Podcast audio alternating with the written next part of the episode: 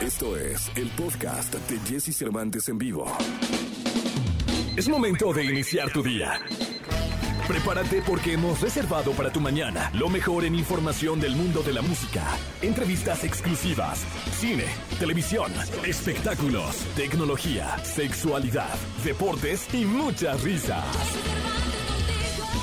Deja que nuestro equipo de expertos colaboradores junto con Jesse Cervantes te demos los buenos días.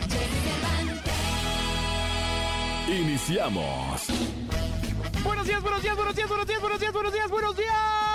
Muy, pero muy buenos días, amigas y amigos de XFM. ¿Cómo están? Yo soy Pollo Cervantes, cubriendo a mi querido Jesse Cervantes, que le mandamos un abrazote con mucho amor y muchísimo cariño, esperando a que pronto ya esté de regreso con todos ustedes. Pero mientras, aquí tienen a su pollo, por su pollo, para cualquier apoyo. ¿Qué tal? Muy bien. Amigas y amigos, el programa de hoy está, hijo, que te cuenta, de rechupetón. El día de hoy nos acompaña Alex Fernández a la cabina. Va a estar impresionante. Vamos a platicar con él.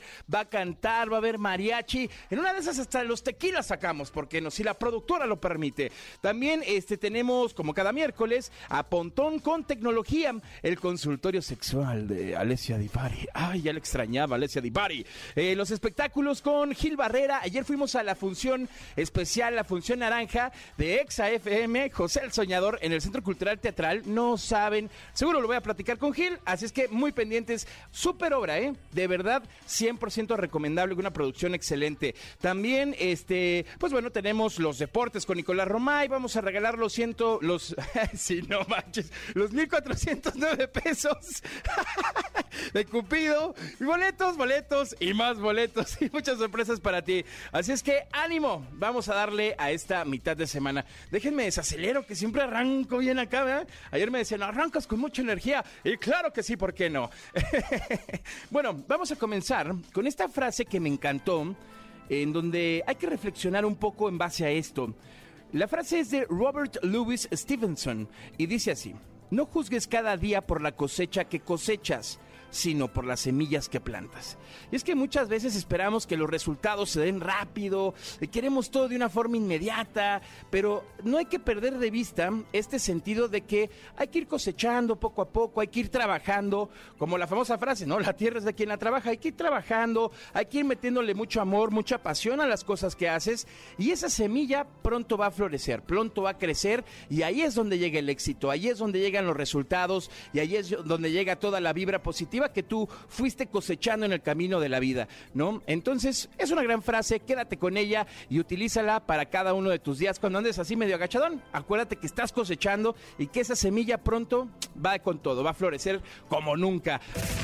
Lo mejor de los deportes con Nicolás Romay. Nicolás Romay. Con Jesse Cervantes en vivo. Continuamos en XFM, yo soy Pollo Cervantes y seguimos con la segunda de los deportes, mi querido Nicolás Romay. Pollo, pues hoy juegan las Chivas, visitan a Juárez, este partido que se debió de haber jugado el fin de semana, pero recordarás las temperaturas bajísimas en, eh, en Juárez, lo cual impidió, según la Liga MX, que se pudiera jugar y lo terminan posponiendo hasta el día de hoy. Así que hoy a las 7 de, de la noche, ya que mejoró un poquito la temperatura y el clima en Juárez, hoy jugará Chivas contra, contra Bravos. Es un partido determinante para el Guadalajara, porque así como todo puede ir a un poquito mejor, también puede ir a un poquito peor. O sea, si Claro. Chivas podcast. Consigue ganar este partido, llegaría a siete puntos. Y sí que estaría ahí empatado con Tigres, en, posición de clasificación, eh, arriba de, de Pumas, pero si pierde, se queda en la posición número 11 con cuatro puntos, empatado con Cholos, eh, muy cerca de San Luis, de Necaxa, equipos que están realmente mal, ¿no? Entonces, hoy para, para Guadalajara es muy importante. Y, y Bravos de Juárez, la misma historia, ¿eh? La verdad es que eh, el equipo de, de Bravos también sumamente necesitado de sumar puntos porque no han dado para nada bien. Tiene seis puntos después de tres partidos, entonces también Juárez necesita esos tres puntos, ¿no? Un partido de bostezo, ¿no, mi Nico? Pues, mira, por la... Lo digo por el frío, ¿eh? No, no crean. Ah, ¿Qué pasó? ya, ¿Qué pasó? Ah, ya, no se crean. No me digas que no quieres ver las chivas, pues. No, nunca en mi vida, claro que no. Nunca. No, no, mi Nico. Yo soy anti-chiva. Ya, lo sé. Pero digo, es un equipo importante, es un equipo que hay que seguir y que hay que estar pendiente y que también es un equipo que tiene una responsabilidad que no ha podido cumplir. la realidad es que si nos ponemos a ver lo que han sido eh, los últimos torneos de Chivas, no ha estado a la altura de la jerarquía. Y este torneo yo creo que es especialmente importante para el Guadalajara, Pollo, porque después de lo que consigue Atlas, que es el título, que es un liderato en estos momentos, Chivas tiene que despertar sí o sí. Ya no se puede dar el lujo de seguir viendo cómo sus máximos rivales consiguen cosas importantes y el Guadalajara no. Sí, totalmente. Ah, yo creo que Chivas eh, de, repente cayó un momento de disciplina, eh, creo que de, de repente eh, hubo como mucho descontrol. Y, pues, digo, raro, al rival se le respeta, la verdad es que se le respeta muchísimo y este es un gran equipo el Guadalajara, es un gran equipo, pero sí llama la atención que de ser estos equipos destacados, de repente puros mexicanos y de repente ya, ya falló el armado, este, ya no encontramos técnico, probamos con este, probamos con aquel, sacamos uno que teníamos guardadillo, ¿no? Yo creo que a Chivas le falta un replanteo como, como todo, ¿no? Como marca, como equipo y, de repente pues eh, cimentar algo con muchísima disciplina que pueda tal vez en un futuro eh, pues, replantear al Guadalajara, que, es un equipo histórico del fútbol mexicano, ¿no? Sí, que han buscado hacerlo, eh, Pollo. sí han buscado hacerlo, pero las cosas simplemente no se han dado. Que le hablen a Orlegui. pues mira, lo dirás de broma, pero Orlegui la verdad es que ha logrado éxito con los equipos que ha tenido. Y ahorita a Santos lo tienen medio abandonado, ¿no? También hay que decirlo. Sí, pues sí. Pero, pero han logrado éxito con Atlas que parecía imposible, que nadie tenía éxito con Atlas. Exactamente, llegó San Orlegui y todos campeones. Exactamente, muy bien. Mi Nico, Donovan Carrillo también. El día de hoy, siete y media de la noche, en los Juegos Olímpicos de Beijing 2022, la final patinaje artístico libre individual varonil. Los eh, invitamos a que sigan la transmisión en Claro Sports 2, eh, en YouTube Live también totalmente gratis y en vivo. El mexicano haciendo historia no solamente para nuestro país, sino para Latinoamérica, estando en esta final. Es verdad que la, eh, expectativa de, de meterse una medalla es muy complicado, muy difícil, pero el simple hecho de ya estar ahí, de competir, de lograr eh, estar ahora sí que entre la élite, yo creo que vale muchísimo la pena y aparte con, con la alegría y con la ilusión que tiene eh, Donovan Carrillo, así que los invitamos a seguir la transmisión y ya mañana platicaremos de cómo le va, pero pase lo que pase, ya hizo historia y ya está en un sitio en donde nos deja muy orgullosos a todos. Totalmente, como mexicanos estamos muy muy orgullosos de Donovan y sobre todo apoyemos el día de hoy, eh, mandemos buena vibra, apoyemos en redes sociales, porque pues ya saben, la esperanza muere al último y, lo más importante es que el hombre llegó a un lugar privilegiado, importantísimo y representando a México, que es lo más, eh, lo más importante. Mi querido Nico, felicidades de verdad por esta cobertura, lo han hecho excelente, eh, en, claro, ahí pueden tener todos los detalles, pueden seguir estos Juegos Olímpicos de Beijing y además además, este, obviamente tenemos acá en la, radio, en el 104.9, en el 102.5 y en el 97.7 esta cobertura, eh, llevando los resúmenes de, lo que sucede en las actividades. Muchas, muchas felicidades por, por maravilloso trabajo, Minico. No, hombre, muchísimas gracias, Pollo, de verdad que lo valoro mucho, que, venga de ti. Lo, valoro mucho y pues todavía seguimos, ¿eh? porque esto apenas arranca hasta el 20 de febrero a disfrutar de los Olímpicos de, invierno, que sigue siendo un evento eh, top a nivel mundial, ¿no? Yo creo que de los eventos más importantes y tenemos el gusto de disfrutarlos completo, en vivo, on demand, a través de Declaro, como antes no pasaba, ¿no? Porque antes los Olímpicos de invierno estaban un poquillo abandonados. Exactamente, y ahora los tenemos más cerca y más inmediato, que es una chulada. Minico, muchísimas gracias. Gracias, Pollo, te mando un abrazo, saludos. Toda la información del mundo del espectáculo con Gil Barrera, con Jesse Cervantes en vivo. 7 de la mañana con 14 minutos y con estos gritos y alaridos seas bienvenido mi querido Gil Barrera. ¿Cómo estás, Pollito? Buenos días, buenos días a todos, qué gusto saludarte. Oye, pues este, mira, creo que hay varias cosas que podemos consignar rápidamente. Estas eh, nominaciones al Oscar que se dieron ayer y el hecho de que Carlos López Estrada, director, eh, esté nominado por Raya, este, habla mucho de esta historia de éxito o de las historias de éxito que valen la pena eh, tomar como referencia, son inspiradoras. Es un chamaco sumamente joven, talentoso y bueno, pues este, afortunadamente eh, logró una candidatura al Oscar como eh, dentro de la mejor película animada por Raya y el último dragón. Tiene 33 años y es un cuate que ha estado enfocadísimo siempre en la cultura del esfuerzo, en estudiar, en prepararse, en tomar la decisión de moverse y de irse. Y por añadidura, pues es eh, hijo de Carla Estrada, la famosísima productora mexicana, y, y Reinaldo López. Entonces, este, estamos hablando de una, de, una, eh, una evolución que particularmente a la gente que está dentro del medio del espectáculo nos tocó ver. Eh, la preocupación y el enfoque que tuvo Carla siempre por estarlo eh, inspirando, metiendo, ¿no? evidentemente también esta influencia que pudo haber ejercido en él su papá, don, don Reinaldo López, padre del productor Reinaldo López también, ambos productores de, televisión de fórmulas exitosas. Y nos da muchísimo gusto que hoy esté prácticamente bateando en las grandes ligas, este, metiéndose con todo, o sea, en la puja con todos, eh, con las eh, más grandes estrellas y evidentemente con toda esta generación eh, nos da mucho más gusto que toda esta generación de jóvenes pues vea consolidados sus sueños. ¿no? 33 años, mi querido Gil, la verdad es que es impresionante y da mucho orgullo, da mucho orgullo que un mexicano tan joven esté ya en estas grandes ligas de, los premios Oscars y pues seguramente ahí vamos a estar todo el país deseándole mucha buena vibra para que pues ojalá pudiera llevarse la, la estatuilla tan deseada ¿no? por toda la industria cinematográfica. Sí, ya estar ahí, ya estar en esta, en esta gran fiesta, creo que te habla mucho de esta capacidad, de esta amplia capacidad que tienen. La competencia está bien difícil y evidentemente cuando tienes tanta tecnología alrededor te obliga a estarte actualizando, a estar eh, pendiente de lo que está surgiendo, de lo que hay, de las alternativas y de usar esas técnicas para poder, pues, este, evidentemente meterte eh, y, cautivar a la gente, porque además de que eh, necesitas de tecnología, necesitas de eh, inversión, necesitas también de mucha capacidad y mucha creatividad para varias cosas. Primero, para entregar un trabajo que esté apegado al arte, un trabajo artístico maravilloso, eh, pero también eh, emocionalmente debes de tener una capacidad para poder tener equilibrado todo y que esto no te, no te redase.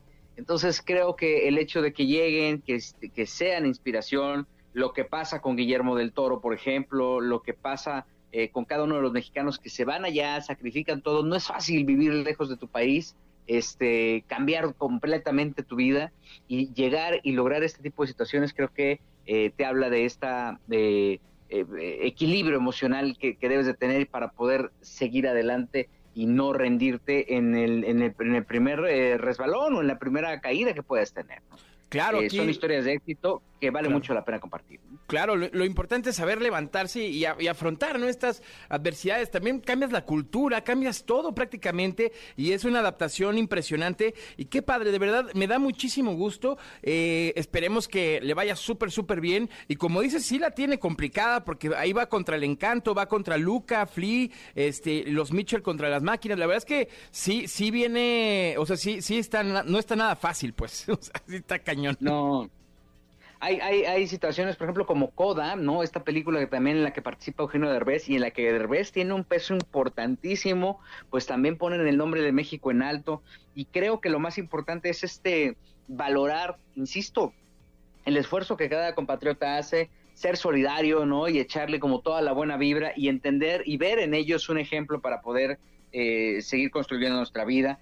Eh, pasa con los seleccionados, pasa con Donovan, por ejemplo, y este orgullo mexicano que tanto se está imponiendo en el mundo que creo que no se debe de quedar solamente ahí, ¿no? Como comentario, sino también respaldarlo y decirles, pues chavos, ahí estamos con ustedes, muchachos, vamos a apoyarles y, echar toda la carne para que esto eh, salga adelante. Y, si nos vamos, revisamos el triunfo, por ejemplo, de la MS en festivales, ¿no? En festivales importantísimos de la música, yo creo que a veces subestimamos un poco por ser eh, eh, compatriotas el gran esfuerzo que hace y ahí están, ahí están los resultados este, y nos permiten sentirnos muy orgullosos.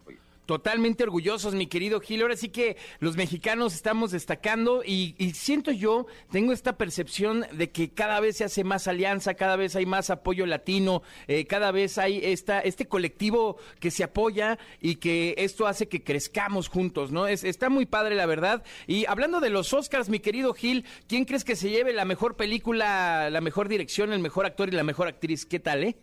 está, por ejemplo, Belfast, mejor película, Coda, No mires arriba. Drive My Car, Dune, El Método Williams, eh, Licorice Pizza, El Callejón de las Almas Perdidas, El Poder del Perro y West Side Story. Mira, a mí lo de lo que hizo Guillermo del Toro con, con El Callejón de las Almas Perdidas me encantó. Claro. Aunque él no tenga una nominación como, como director, este, la verdad es que es un, a mí es, para mí es uno de los, eh, grandes clásicos que se van a quedar ahí guardados en el corazón de mucha gente y lo que logró ahí para mí es impactante. Entonces creo que eh, eh, independientemente del, de, de, las de las otros feelings, esta independientemente de toda la calidad y todo, toda la construcción que tiene eh, el hecho de que sea del toro me, me, pone también una perspectiva un poco digamos este parcial verdad básicamente porque creo en lo que en, en lo que él está haciendo. Entonces eh, ahí hay cierta preferencia pero también lo que vi en Coda por por lo, por lo que está por la, la premisa que es maravillosa, ¿no? Este, una familia de, de, que no, desafortunadamente no escucha, eh, este, uno de sus integrantes tiene un sentido y tiene intenciones y tiene el sueño de poder incursionar en el mundo de la música, por ejemplo, también la premisa es maravillosa, ¿no? Claro. Pero también de repente revisas este eh, que Javier Bardem está nominado, ¿no? Entonces también, pero también ves que Will Smith está, entonces sí, creo que está cerradísimo, ¿no? O sea, muy, muy, muy, complicado. O sea, son, son decisiones muy complicadas. Olivia Colman está también por ahí, Nicole Kidman, Kristen Stewart en, el tema de mejor actriz. O sea, realmente está muy interesante lo que va a pasar en, los premios Oscars de este año. Sinceramente, el agarrón está, está padre. ¿eh? Y, pues bueno, como ya son clasicazos, sale la lista y es momento de ver todas las películas y todo, ¿no? Sí, sí, sí. También hay que ver también la, la, la, importancia que tiene el, streaming, ¿no? Las plataformas, eh, es, en la exhibición de las películas, que creo que también es importante valorarlo. Tener al alcance en ciertas plataformas varias de las películas nominadas, creo que también es importante no perderlo de vista, sobre todo por esta capacidad de tecnología, ¿no? Que a veces pues estábamos, teníamos que acostumbrarnos a verlas exhibidas en el cine y, y entonces a ver, vamos cachándola y había gente que tenía que irse incluso a Estados Unidos para poderlas ver todas, ¿no? En un mismo complejo ahora ya ni los complejos existen, ¿no? Y hay ciertas salas las que están abiertas, ¿no?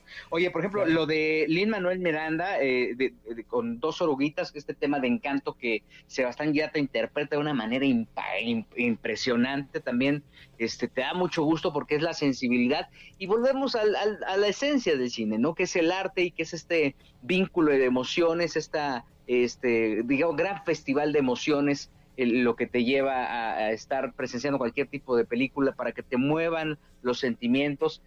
Ahí está, ¿no? E, en un eh, ejercicio artístico que nunca va a desaparecer afortunadamente y que se va a ir perfeccionando para ir eh, mostrándote, eh, mostrando tus emociones al exterior. Yo creo que este, vale muchísimo la pena valorarlo.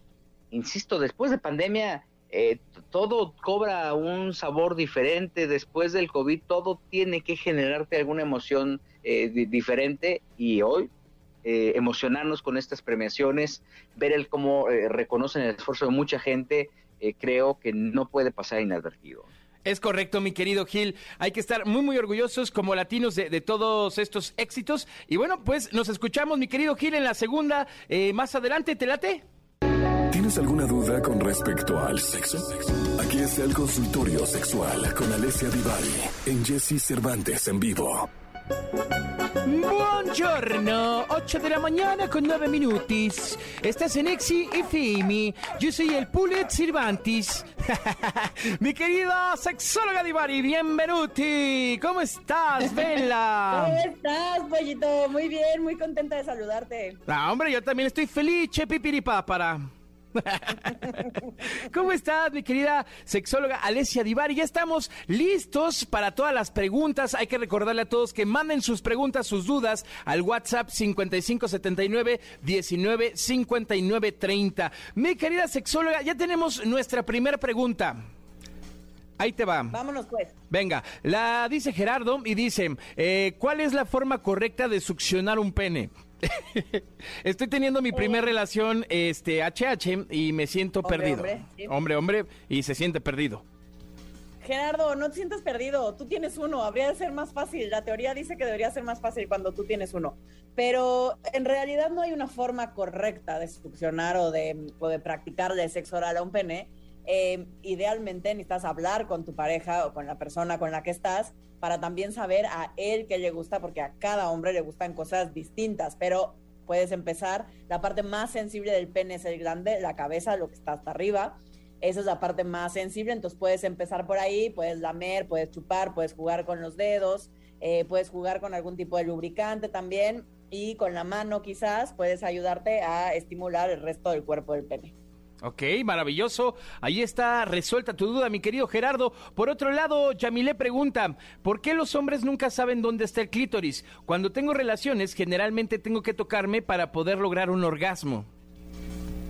No pasa nada, Yamile. Es súper común que de pronto los hombres no sepan dónde está el clítoris, empezando porque pues ellos tienen una genitalidad distinta a la nuestra y de pronto encontrarnos con este nuevo universo no es tan fácil y depende de cada mujer. Hay mujeres que tienen el clítoris más pequeñito y más escondidito y mujeres que lo tienen mucho más grande y a la vista. Eh, pero nada como poder enseñar a tu pareja, no tienes que esperar a que adivine dónde está. Si tú lo ubicas perfecto, le puedes explicar dónde y cómo te gusta que te lo estimule. Exacto, eso es muy bueno, o sea, la comunicación es importantísima ante todo, ¿no? Esa, apliquen a chavas, pues, pues, si hay dudas, expliquen dónde y le entramos. Mi querido Jerry dice, mi novia se mudó de ciudad y estamos haciendo todo para que funcione. Hacemos sexting o nos mandamos fotos cachondas, pero siento que ella en realidad no está haciendo lo que escribe. ¡Ayuda! O sea, ¿qué puede hacer?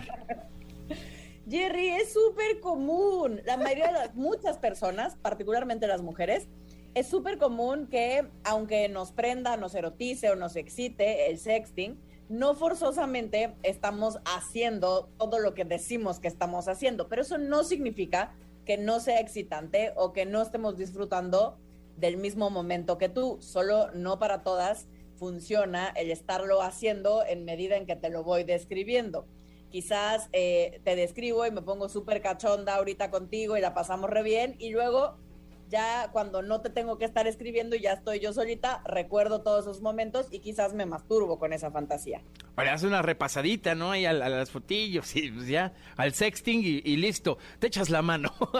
Mi querida Astrid pregunta, tengo un problema. Cuando tengo relaciones no me gusta hacer ruidos y el chico con el que estoy eh, saliendo me dijo que le gustaría que hiciera alguno o hablara, pero no tengo idea qué decir y la última vez siento que grité como un caballo, que hasta se me quitó lo horny. Es que sí, luego pasa, ¿no? A mí me pasa eso que luego no, pues no. No me gusta eso del grito. no te gusta el grito, no sabes qué decir, pollo. En no, sí, la verdad es que no, no, sé qué decir. Me pasa lo mismo que a, que a esta Astrid, literal. Es, es muy común, porque de pronto como que estamos muy acostumbrados al mundo del porno y entonces creemos que el mundo del porno es la realidad y entonces que todas las mujeres tenemos que gemir como locas y gritar como si nos estuvieran matando. Y lo cierto es que hay muchísimas personas, hombres y mujeres, que no necesitamos eh, hacer ningún tipo de ruido o que para algunas personas ni siquiera es erotizante eh, hacer algún tipo de sonido. Pero si lo quieres intentar, Astrid, puedes empezar, si no te sientes cómoda gimiendo porque no es lo tuyo, puedes empezar, por ejemplo, describiendo lo que estás sintiendo o lo que te gustaría que te hicieran o ir describiendo estas acciones sexuales que, que van sucediendo. No, no tienes que echar a volar tantísimo tu imaginación simplemente con el hecho de empezar a describir lo que está sucediendo o hacer preguntas tan básicas como de te está gustando, eh, quieres algo diferente, eh, no, como, como preguntas muy básicas en torno a la acción que está sucediendo, esas también podrían funcionar, Astrid. Ahí está mi querida Astrid. Y mi querida sexóloga Divari, tenemos llamada. Vamos a ver a quién tenemos en la línea telefónica. Bueno. Hola. ¿Cómo te llamas, bombón? Saraí. Saraí, te dejo con mi querida sexóloga para que eh, resuelva tu duda. Saraí, ¿estás por ahí? Ay, sí, perdón, pollo. ¿cuál, ¿Cuál es tu duda, mi querida Saraí?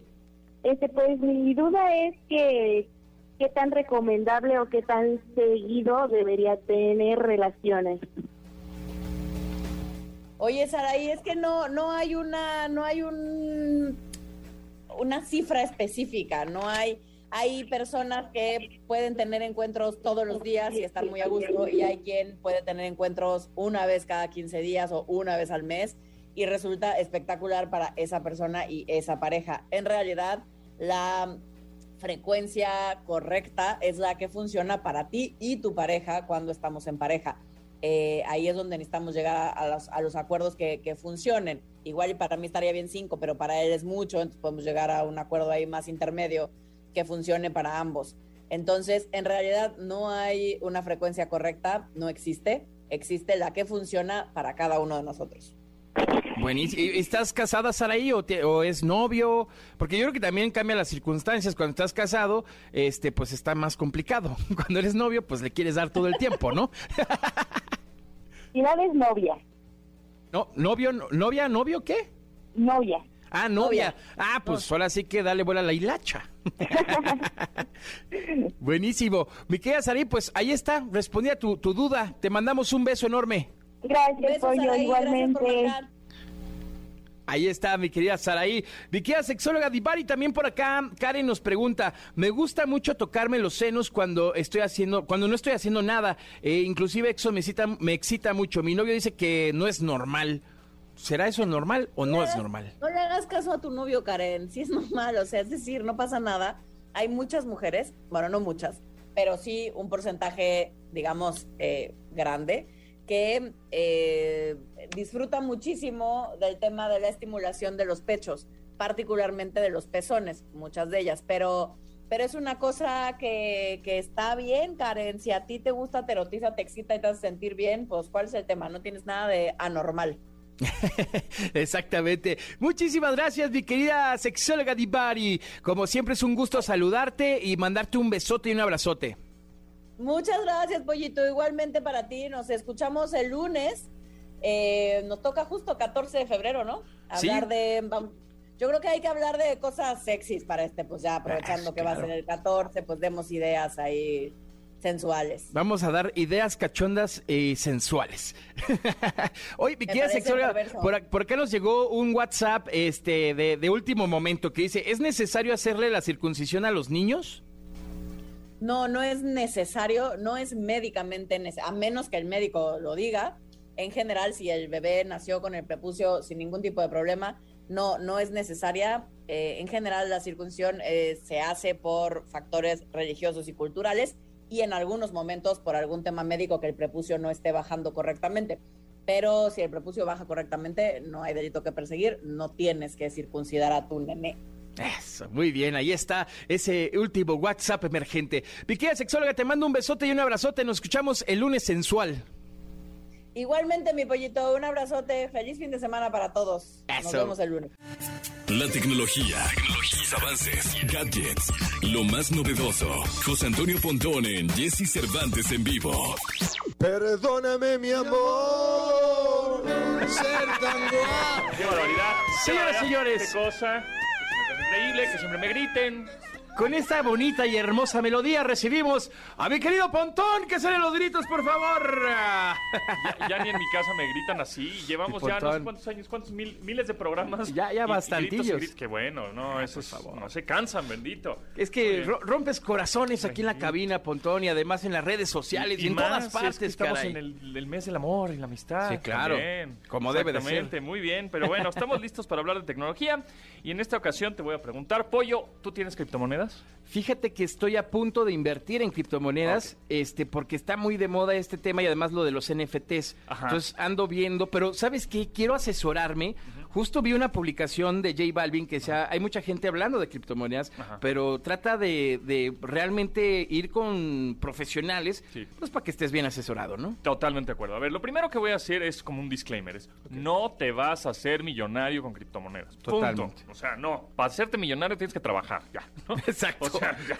No, no es, no, no, no, así como diría He-Man. Y recuerden, amiguitos, para hacerte millonario tienes que trabajar. No, este, la verdad es que no es para hacerte millonario. eh, es, puedes invertir desde 100 pesos. Y yo, yo te recomiendo que lo hagas como para entender de qué se trata. Porque efectivamente en un futuro, no muy lejano, va a haber ya transacciones en criptomonedas. O sea, ya vamos a, no sé, el criptopeso, que ya hay por ahí uno que se llama Moneta, me parece este criptodólar y criptoeuro y lo que quieras, ¿no? Porque así va a ser. ¿Por qué? Porque hay un blockchain, esta cadena de bloques que es como si fuera un libro contable digital colaborativo, que Claro. nadie es nadie tiene el control absoluto, sino que son transacciones como muy este pues fiscalizables, ¿no? Que se vean muy bien.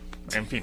¿Y, y qué está qué está sucediendo? Ahora, este aquí está interesante porque México ocupa el puesto 14 entre 27 países en posesión de criptomonedas.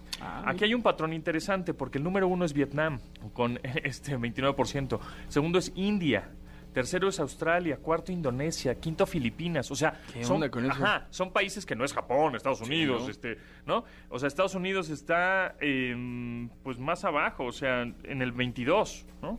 Eh, Japón está en el 27 y México está en el 14. Arribita está Argentina. Entonces yo lo que veo aquí de este patrón es que son países en el que dicen, bueno, pues hagamos criptomonedas para ver si salimos un poco del hoyo, ¿no? Este, o sea, estamos en, eh, somos países de media gama. Entonces, a ver si con las criptos ten- podemos tener lana y hacernos millonarios. Y eso no va a suceder. Más bien, eh, aquí el que, es- por, por un lado, los que ganan mucho, o sea, tendrías que perder para que los otros ganen. Y los otros ganan porque unos pierden, etcétera. Entonces va a haber un momento en que se estabilicen las criptos y el Bitcoin, etcétera. Eh, va a haber un tope en el Bitcoin, está eh, topado a 21 millones de Bitcoins y ya no va a haber más en el mundo. Pero para llegar a los 21 millones de Bitcoins vamos a tener que estar en el año 2140. En, e- en el año 2140 es cuando se van a terminar de hacer los Bitcoins. Y ahí es cuando posiblemente ya se estabilice más, ya como por ejemplo el dólar, que pues compras dólares pero está 20 y luego 21 y luego baja Sube, 20. baja. Es- es- pero poquito. Aquí son, son muy volátiles. Ahorita, por ejemplo, el Bitcoin está en casi ya un millón de pesos. Hace dos semanas estaba en 700 mil pesos. Entonces, pues, ¿cómo? En dos semanas subió 300 mil, es una locura. Entonces, sí hay que asesorarse, sí hay que pensar bien qué es lo que vas a hacer y también no inviertan todos sus ahorros ahí. Sí, no, no, O sea, no.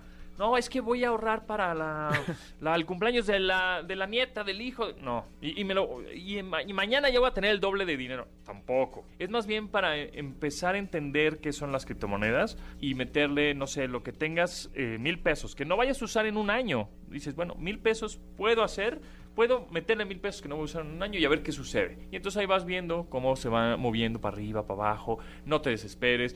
No, no novatees en el sentido de, uy, ya bajó, saca tu dinero, uy, ya subió, y compras otra vez. Y entonces, exacto, entonces haces un desbarajuste tremendo. Entonces, aquí está este interesante porque en México ocupa el puesto, bueno, 14 en 27 países en la posición de criptomonedas, pero el 57% es entre los 18 y 34 años. Es gente como, pues, joven, digamos, ¿no?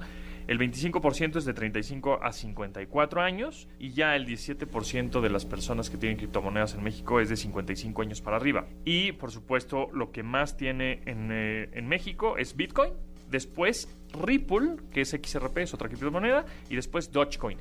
Des- hay, eh, hay estas criptomonedas que se llaman Dogecoin o Shiba. eh, Son, son criptomonedas que les dicen como shitcoins porque son como de chiste. Por eso es importante este, entender y saber investigar cada una. Porque el Bitcoin posiblemente es algo mucho más serio, ¿no? Es como si fuera el oro eh, digital. Claro. Pero la Dogecoin es, son unos cuates que dicen, se ponen de acuerdo, es, métele todo a Dogecoin, ya, ya alzamos el precio, ahora a la de tres sacamos todo. Y, y hay gente que se quedó ahí bailando en la loma, ¿no? Sí, claro. Entonces hay que tener ahí cuidado, investigar. Pero bueno, pues lo que vemos en este patrón es que la mayoría de los países que más tienen, pues son países de medio... De media tabla. De media tabla, exactamente, ¿no? Entonces, Está bueno, bien. pues hay que tener, tener cuidado. Quieren invertir, háganlo. No es una inversión así de hacerte millonario, repito, pero es para entenderla.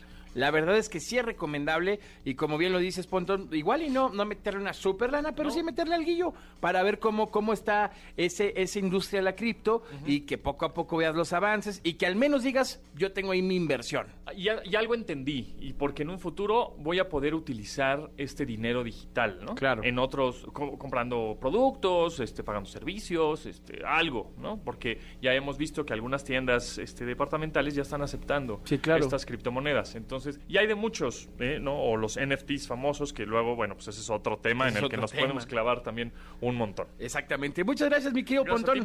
Un abrazo. viendo. Continuamos con más aquí en XFM. Toda la información del mundo del espectáculo con Gil Barrera, con Jesse Cervantes en vivo. Continuamos en XFM. Yo soy Pollo Cervantes, cubriendo a mi querido Jesse Cervantes. Llegó el momento de la segunda de espectáculos con mi queridísimo Gil Barrera. Mi Gil, ¿qué onda? ¿Qué, qué me cuentas? Oye, mi querido este pollito, fíjate que ayer estuve junto con muchísima gente en una de las funciones de José el Soñador. Estaba una fila atrás del otro lado contrario a ti. te, Ahí vi, estuvimos, fíjate nada más. te vi a lo lejos, mi Este, Gil, ya no te alcancé a saludar porque había hubo muchísima gente. La verdad estaba muy lleno el teatro. Sí, sí, sí. La verdad es que, pues afortunadamente, EXA hizo posible que mucha gente se no se perdiera o pudiera asistir a uno de los eh, mejores musicales que yo he visto en nuestro país, mi querido Pollo. Qué manera de montar este un sueño, de ver realizado un sueño, de ver en escena a eh, verdaderas estrellas del teatro musical en nuestro país, jóvenes con eh, mucho, empuje, mucho empuje, estrellas consolidadas que, que también irradian y muestra, muestran una eh, humildad grandiosa, eh, para mostrarse, mostrar sus eh, todo el arte que traen dentro, un Carlos Rivera que ya es eh, prácticamente una de las grandes estrellas, lo hemos ratificado en todas sus presentaciones, pero hoy con un desarrollo escénico impactante, este, una Fela Domínguez que también, un Rubí dentro del espectro del teatro mexicano, pero un Kalimba que también es, que ojalá y se siga preparando y ojalá y tenga eh, las decisiones correctas porque este cuate no se va a quedar aquí. O sea, yo, yo insisto que, a pesar de, de, que ya lleva muchos años en este en, en, este en, en este ambiente, eh, Kalimba puede llegar a ser una estrella en cualquier país que se le ponga enfrente. Yo creo que vemos eso, vemos el vestuario, la composición visual que es eh, maravillosa, eh, la combinación de colores y evidentemente el clásico perfectamente bien traducido de, de José el Sañador, perfectamente bien, aterrizado al mercado mexicano que entiendo que eso, eso fue por parte de Julisa. Vemos una obra excepcional, impecable en todos los sentidos. Yo creo que lo más importante es destacar que no trae necesariamente, o sea, que sí trae por las exigencias de la franquicia esta, esta perfección, pero que evidentemente se ve que está totalmente eh, armada, sólida. Y esto, pues evidentemente es eh, bajo esta batuta eh, que tiene Alejandro Gou y, y, esta excelencia que tiene para montar sus musicales, la evolución que tiene Go como productor, creo que es importantísima no pasarla por alto. Y bueno, pues este es una corta temporada. Entiendo que no hay que perderse y que hay que hacer lo posible por verla. Son de estos espectáculos que no pueden pasar inadvertidos y que, que debe uno de luchar por ver porque, porque quién sabe si lo vuelvas a ver, ¿no? Básicamente. Es correcto y prácticamente es una gran inversión que puedes hacer porque vas a ver una obra de primer nivel que tiene una producción espectacular, eh, tiene ahí unas perspectivas increíbles, eh, la iluminación, las pantallas las pantallas móviles, el reparto de actores, los coristas, bailarines, la, forma de interpretación. Está muy divertida.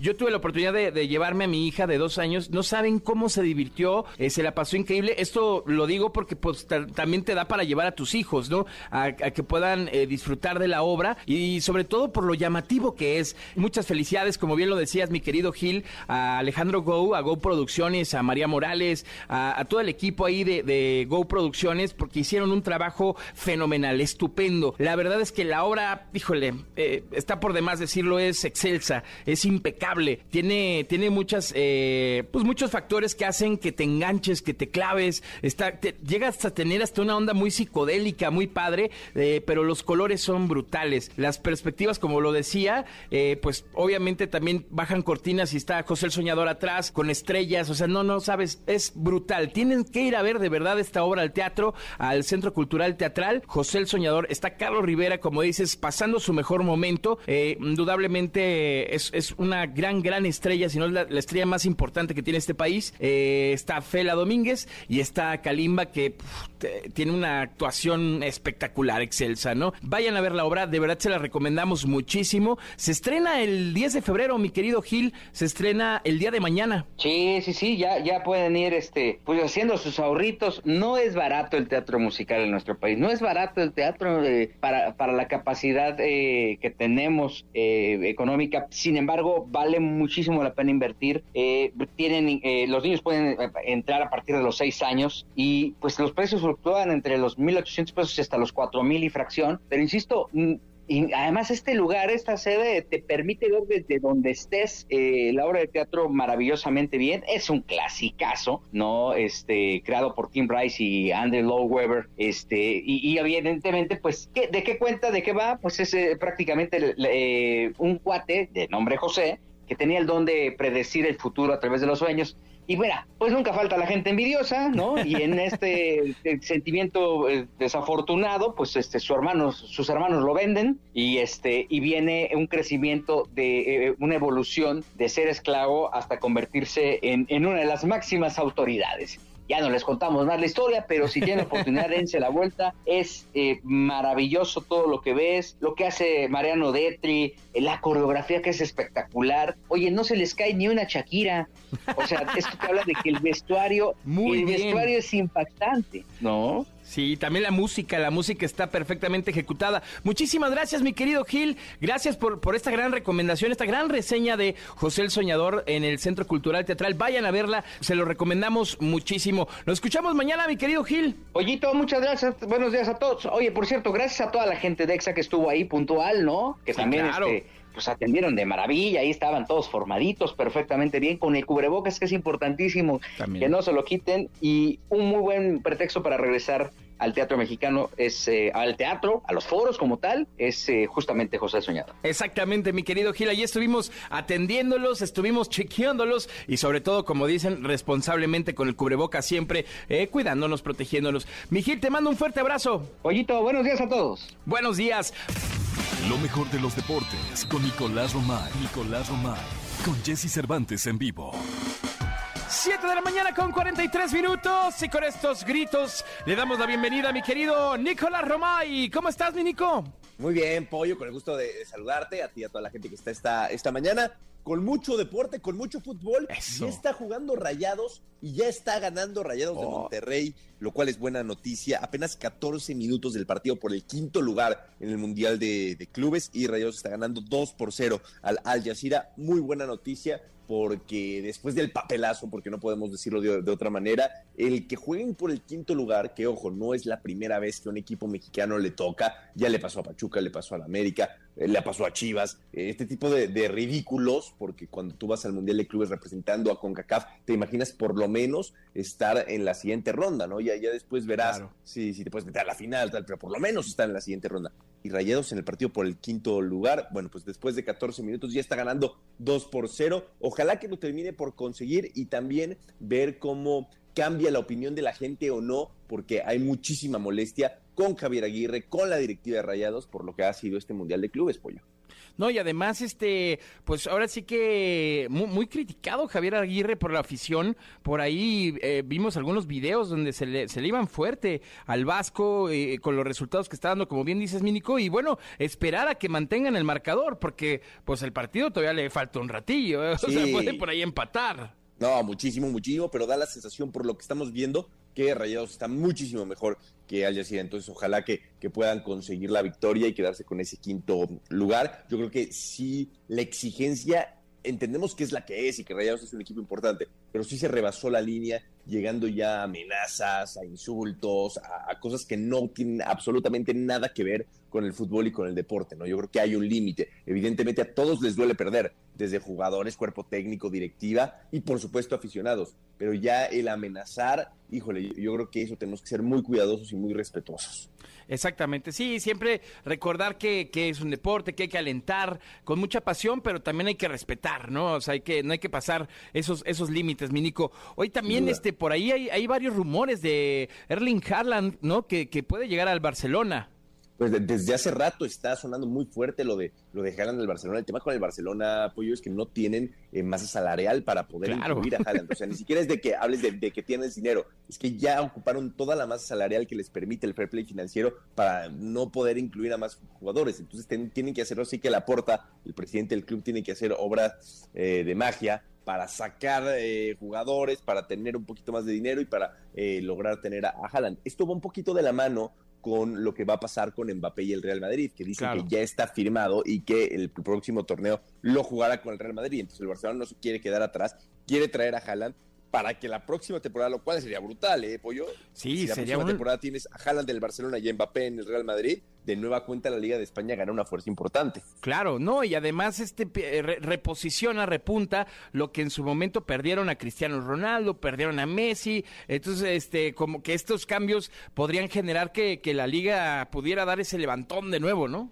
Sí, digo, guardando proporciones en un futuro, sí eh, estarían apuntando a eso, ¿no? A, a que suplan, pero es que fueron muchísimos años donde la Liga de España disfrutó de tener a Cristiano Ronaldo y a Messi en dos de los equipos más grandes y eso lograba tener la Liga de España en los más altos niveles, ¿no? Al día de hoy está en reconstrucción y con un Barcelona sumamente tocado y dolido. Totalmente, mi querido Nico. Muchísimas gracias, mi Nico. Te escuchamos en la segunda. Platicamos en la segunda, hoy juegan las Chivas contra Bravos de Juárez y también Donovan Carrillo compite en la final de patinaje artístico, así que hay mucho que platicar. Lo hacemos en la segunda, Pollo, si te parece. Me parece perfecto, mi Nico. Te mando un fuerte abrazo. Continuamos con más aquí en XFM. Entrevista con Jesse Cervantes en vivo. Alex Fernández. Considerado como la gran promesa de la música ranchera, el joven heredero de toda una dinastía se ha preparado con entusiasmo y profesionalismo. En su música demuestra su talento innato y su prometedor futuro. Estaré en cada fiesta de cumpleaños y te abrazaré. Aquí con Jesse Cervantes en Exa llega Alex Fernández para deleitarnos con su música y además platicarnos todos sus planes. Que no hay nada que un mariachi con un beso no cure.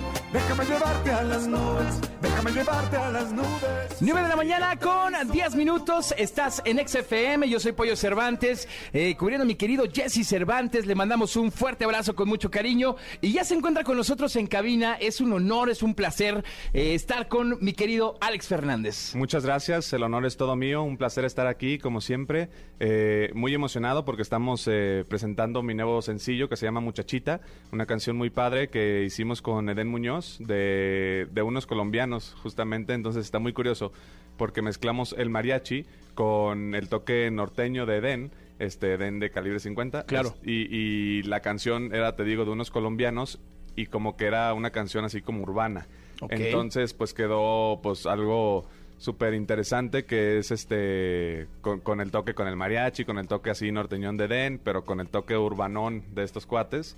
Y, creo que quedó una canción pues muy fresca, muy interesante. eh, y, pues más o menos haciendo lo que yo venía diciendo desde un principio que quería hacer, que era revolucionar un poco el mariachi. Y creo que este es el claro ejemplo.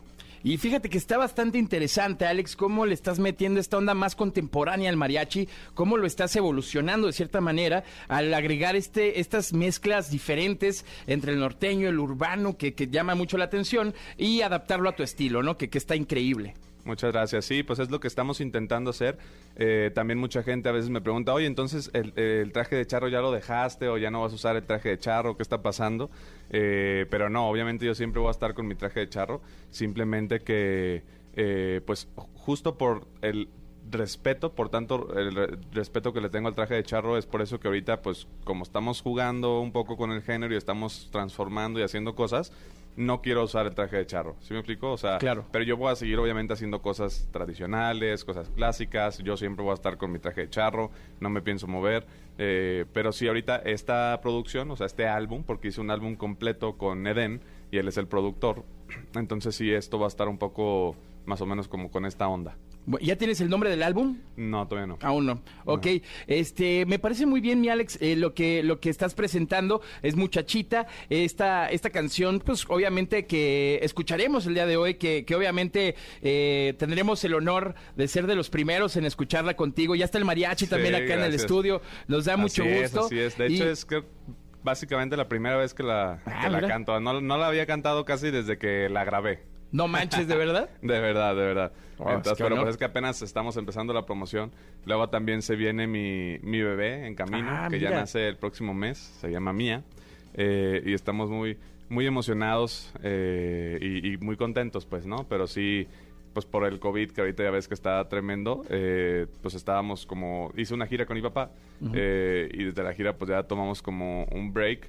Luego salimos ahora con Muchachita. luego me voy a tomar otro break por el nacimiento de mi bebé. Claro. Y, y después ya vamos a salir con, con muchas canciones, que te digo que ya está el álbum completo, y con otras sorpresas muy, muy padres. También en abril, por ejemplo, voy a estar en, en Pal Norte, en Monterrey. Claro.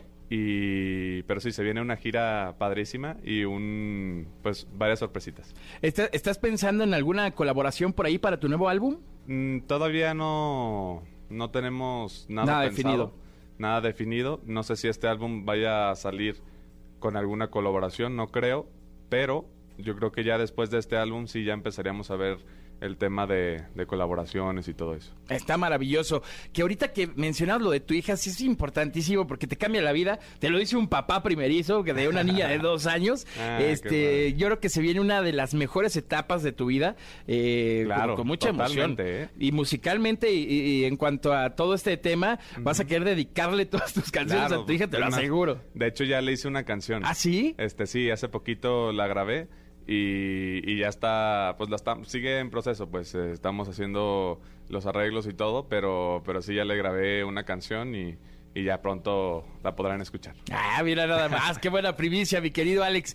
Y también este algo que me encanta que, que, que nos mencionaste es que rescatas mucho la tradición mexicana, este a pesar de, de, de este pues, nuevo proceso evolutivo de tu música, ¿no? Este mantener el traje de charro siempre es como muy importante y más de, de la dinastía de donde vienes, ¿no? De la dinastía Fernández, este es súper padre que, que alguien tan joven como tú eh, siga manteniendo la tradición muy viva, ¿sabes? Porque al final eh, tenemos ese, ese tema de los ídolos, como lo eres tú, como lo eres tu padre, como lo fue tu abuelo, que con mucho respeto y mucho cariño en paz descanse. Este es, es muy padre verte vestido así de charro. Eh, me encanta ver tu moño con el nombre de tu abuelo. Sí. Este, creo que es una tradición muy, muy bonita. Tuvimos por ahí el gusto, te quiero platicar, tuvimos el gusto alguna vez de ir al estudio con tu abuelo a escuchar tu disco. Ah, este, órale. antes de que saliera, Sí, sí, nos eh, fuimos ahí un día, creo, un año nuevo, un día después, y justo con Jesse, este, nos dijo, oigan, pues vengan al estudio, vamos a escuchar a, a- a Alex, ¿no? Y con mucha emoción escuchábamos tu disco y todo, y sabemos que, que esto representa algo, algo maravilloso, ¿no? Que, que Ah, sigas manteniendo gracias. esa tradición. Sí, claro, totalmente. Para mí el traje de charro pues es, es como una armadura, ¿no? En cierta forma. Eh, también siento como, como cuando te pones el traje de superhéroe, ¿no? Claro. Entonces sí, obviamente es algo que le tenemos mucho respeto eh, y, le ponemos mucho empeño también en, en hacer los trajes eh, siempre pues con toda la calidad posible, que sea un traje bien, que se vea bien, este pues eh, es un es un arte, ¿eh? hacer unos trajes de charro. Este, para no, no es así como que vas a la tienda y quiero este Pero, o... échame uno medium, ¿no? Ajá. O sea, literal, cada persona es diferente. Tampoco es como que vas con una persona y, oye, pues hazme pues el traje, ¿no? O sea, y hazme así como con un sastre que le dices, oye, pues hazme un traje de vestir y él te hace todo. Este, acá no, acá vas con el de los sombreros, vas con la de los moños, vas con el que te hace así como el saco y el pantalón, con los que te hacen este la botonadura, este los cinturones, las botas, cada una persona es diferente pues de, de los que hacen. Entonces sí se va haciendo pues sí, es, es como un arte, la verdad, y armarlos también y coleccionarlos y puedes ir intercambiando botonaduras y todo este rollo, pero sí está padrísimo. Está súper bien. Y además, hablando pues, de, de arte, pues hay, hay muchas cosas que se heredan, ¿no? Yo, por ejemplo, heredé de mi padre la vocación por el, el bendito micrófono y la bendita radio, ¿no? Este, Claro. y, y tú seguramente heredaste la música de tu abuelo y de tu padre. ¿Qué es lo que más eh, te gusta de esta herencia? Que, que son herencias muy importantes que nos dejan eh, la familia, ¿no? Por así decirlo. ¿Qué es lo que más valoras de tu herencia, mi querido Alex? Eh, pues muchas cosas, este, el amor por la música, yo creo, eh, de la herencia hablando en el tema, pues, Sí, artístico. claro, total. Por así decir, este, el amor también por, por el traje de charro, por las tradiciones mexicanas también, este, que es lo que venía también hablando el otro día en una entrevista, que, que yo también, pues, voy a, voy a intentar, pues, hacer que, por ejemplo, mi hija, que ya es como más, pues, ya vivimos en la ciudad y, y ya no estamos tan apegados como a, a las tradiciones, eh, pero sí voy a intentar como que, pues, que, que se acostumbre, ¿no? A todo eso, a ir al rancho, a ver los caballos, los trajes de charro, ta, ta, ta, la música y todo esto. Eh, pero sí es algo que, que me encanta y estoy totalmente orgulloso. Mi querido Alex, pues eh, yo creo que ahorita toda la gente ya está ansiosa por querer escucharte, ya está listo el mariachi, ya están todos los puestos acá, muchos saludos, un fuerte abrazo. Te invitamos a que pases, por favor, Claro. mi Alex, al estudio Vamos. para escuchar este Buscando el Olvido. Va que va. ¿Vale? De Venga, nosotros continuamos por acá. Eh, ahorita pues ya Alex está saliendo de la cabina, eh, se está dirigiendo al estudio que tenemos aquí al lado. Aquí pues obviamente ya está el mariachi, está el guitarrón, el acordeón, están las guitarras. Mira nomás, eh, ahora sí que de primer nivel para que ahorita podemos disfrutar de Alex Fernández y su música. La verdad es que es un honor, es un placer tenerlo acá en la cabina en XFM. La primicia también de que va, va a interpretarnos más adelante Muchachita, su nuevo sencillo, y que pues obviamente es la primera vez que, que le interpreta, ¿no? Pero bueno, ya estamos listos. Vamos a escuchar en XFM Alex Fernández. Jesse Cervantes en vivo.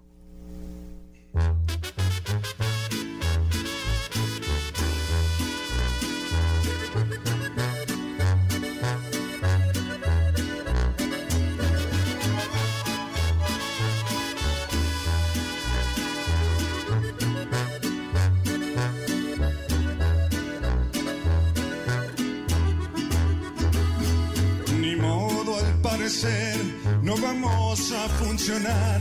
Para poder olvidarte estoy buscando un tutorial. Tu estrategia no es correcta, me hace abusar del alcohol.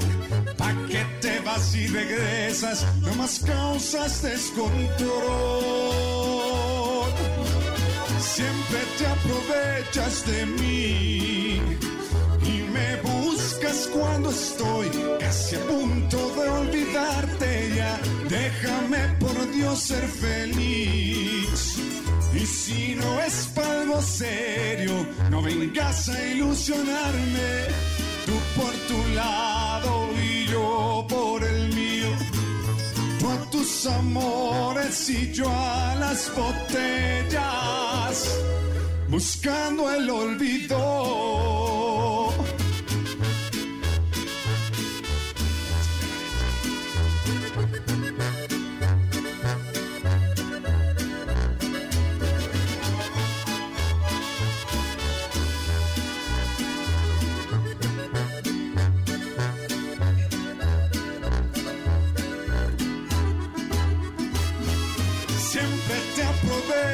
De mí y me buscas cuando estoy casi a punto de olvidarte ya. Déjame por Dios ser feliz. Y si no es para algo serio, no vengas a ilusionarme. Tú por tu lado y yo por el mío. Tú a tus amores y yo a las botellas, buscando el olvido.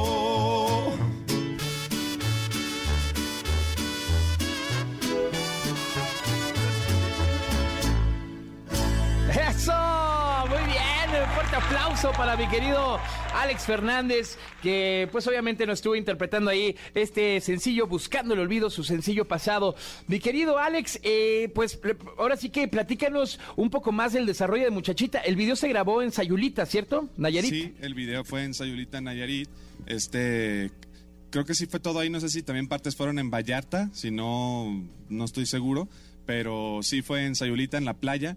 Yo me sentí pues súper natural, me sentí en mi mero este, hábitat. Entonces, eh, pues sí, me encantó el video. Todo muy padre, la, la química con los, pues, la actriz y el actor este y todo estuvo muy buena también. El director también, súper buena la química. Y, pues me encantó el video y creo que es algo que se alcanza a transmitir, ¿no? Como lo relajado, lo, lo, lo que disfrutamos y todo, se ven unos paisajes padrísimos, se ve pues todo Sayulita. eh, y sí, es, es un video que a mí es el que más me ha gustado hasta la fecha. Bueno, eh, cada uno ha sido especial, pero este es en el que más me he divertido seguro. Ah, Eso es lo más importante, es divertirse cuando uno Exacto. trabaja, ¿no? Así se siente que no es trabajo. Alex, eh, ya nos platicabas de Pal Norte, este, que vas a estar por allá eh, en concierto, pero ¿tienes planeado hacer más cosas eh, más adelante, después de, de este show? Después de, obviamente, sabemos que te vas a tomar el break por, por lo de tu lo de tu hija. Este, ¿Ya vendrán más cosas más adelante? ¿Alguna girita por ahí que tengas planeada? ¿Algo que, que venga más, eh, eh, bueno, después del nacimiento de tu hija? Este, claro, sí, se viene una, una super gira. Este, pero ahorita no, no puedo hablar mucho del tema, pero sí se viene una super gira, se vienen este, pues presentaciones y se viene mucha música. Eso sí, cañón. O sea, te- pero que a mí ya me urge sacar, que me urge que, que la gente pueda escuchar. Eh, ya está lista la producción con, con Eden, que te platicaba. Y, o sea, todo el álbum, pues, ya está listo. No tiene nombre, pero ya está listo. Ah, bueno. Eh, y, y sí, la canción de mi bebé, que te platicaba también, que ya estamos, este, que en poco tiempo vamos a sacar. Mi bebé ya nace el próximo mes, si Dios quiere. Entonces, pues sí, ya ando súper emocionado, pero sí se viene, se viene un gran año, si Dios quiere. E- Es inevitable este preguntarte esto, mi Alex. ¿Qué se siente ser papá, futuro papá? Digo, ya, ya, pues es que ya está, ¿no? o sea, ya al final es Claro. parte del proceso. ¿Cómo te sientes eh, en esta, esta faceta? Porque, pues sabemos que de repente las responsabilidades empiezan a llegar y, y empiezan a aflorar la emoción y el sentimiento y, y todo lo que viene. Entonces, ¿qué, qué, qué qué es para ti? ¿Qué representa esto de ser un futuro papá? Sinceramente, eh, es algo que me encanta. Yo tenía mucha ilusión de ser papá desde chiquitito. O sea, algo que no es tan normal, a lo mejor. La gente ni piensa en ser papá este, como a los 12, 15 años, por ejemplo. Y yo ya estaba así como que, ah, yo, mis hijos, cuando tenga mi familia, este, como mi papá y mi mamá, que me tuvieron joven, este, jóvenes, pues, me voy a, voy a tener mis hijos también cuando esté joven, para ser un papá así joven y disfrutar con mis hijos. Y yo me visualizaba con mis hijos y todo desde desde joven, desde adolescente, pues. Eh, y pues ahora que ya Dios me da la oportunidad, obviamente, pues yo también quería que fuera lo antes posible, pero pues tenía que tener un trabajo estable, tenía que poder mantener a mi familia, una casa, ta, ta. Eh, y, pues ya me esperé y en cuanto se, se alinearon los planetas, pues me puse a trabajar, ya me casé, pero la boda... eh, la boda a la iglesia la tuvimos que posponer por, por cuestiones de, mi- Claro. de la de mi abuela. Pues puse dos veces, de hecho. Una por COVID, una por mi abuelo. Y ya, este, pues si Dios quiere, ya este año sí la vamos a hacer. Eh, pero pues bueno, este, eso ya es, en algún momento lo haremos. Pero, lo, pero ya mi, mi bebé en camino, pues sí me tiene vuelto loco.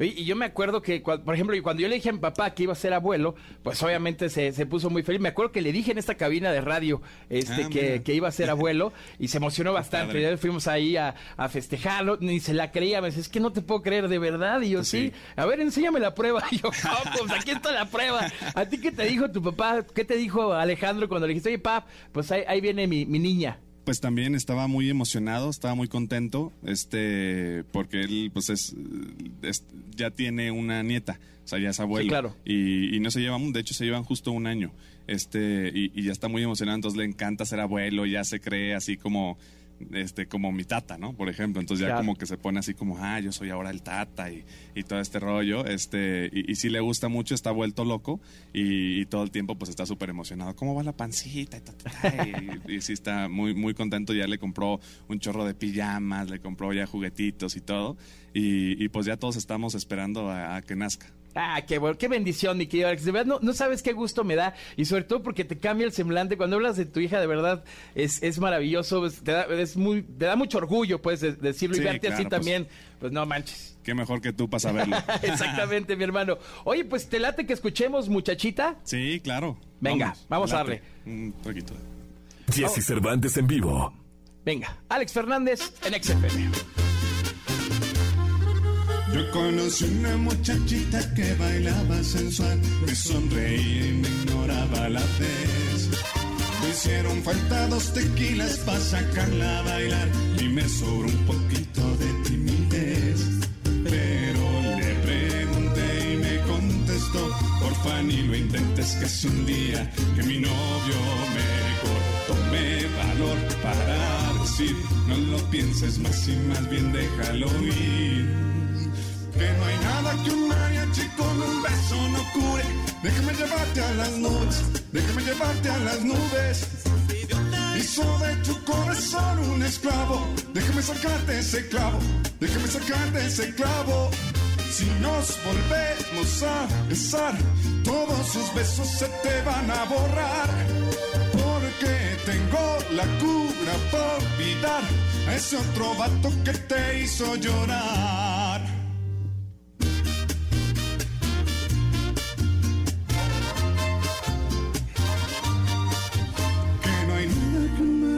Con un beso no cure. Déjame llevarte a las nubes, déjame llevarte a las nubes. Si ese idiota hizo de tu corazón un esclavo, déjame sacarte ese clavo, déjame sacarte ese clavo.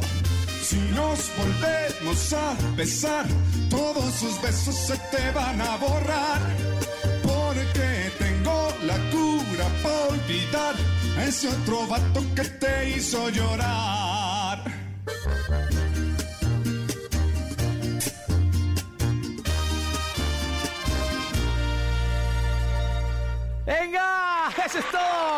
Fernández en exclusiva en XFM, muchachita, por primera vez en vivo para todos los radioescuchas de la gran cadena XFM. Mi querido Alex, fíjate que en las redes sociales eh, nos están viendo de todas partes, de Guadalajara, de Guanajuato, Estado de México, Puebla, Michoacán, de Sinaloa, Texas, Torreón, la Ciudad de México, Nayarit, San Diego. No, bueno, está esto de verdad convulsionado por ti, mi hermano. Muchas gracias. Perdón, al principio tomé un traguito de agua antes y como que empezó la canción antes me tragué y se me quedó como que quería sacar aire, pero no podía y quería eructar, pero traía el aire, pero ya este todo bien. No te preocupes, vi Alex. Pues ahí, ahí te mandan saludos todos tus fans que, que te están viendo en las redes sociales. Nada, muchos saludos a todos, muchas gracias por acompañarnos. Este, espero estén al pendiente, vamos a estar sacando mucho material y pues no se pierdan de todo lo que vamos a sacar. Buenísimo. Muchas gracias. Alex, muchas gracias por haber estado con nosotros. Te agradecemos mucho. Es tu casa Al cuando gustes. Aquí tienes tu estación y te Muchas mando un gracias. gran y fuerte abrazo, hermano. Claro que sí, los queremos mucho. Igualmente. Ahí está Alex Fernández en XFM. Continuamos con más. No hay nada que un mariachi con un beso no cure. Déjame llevarte a las nubes, déjame llevarte a las nubes. Si ese idiota hizo de tu corazón un esclavo, déjame sacarte ese clavo, déjame sacarte ese clavo. Si nos volvemos a besar, todos sus besos se te van a borrar. Porque tengo la cura para olvidar a ese otro vato que te hizo llorar. Escuchaste el podcast de Jesse Cervantes en vivo.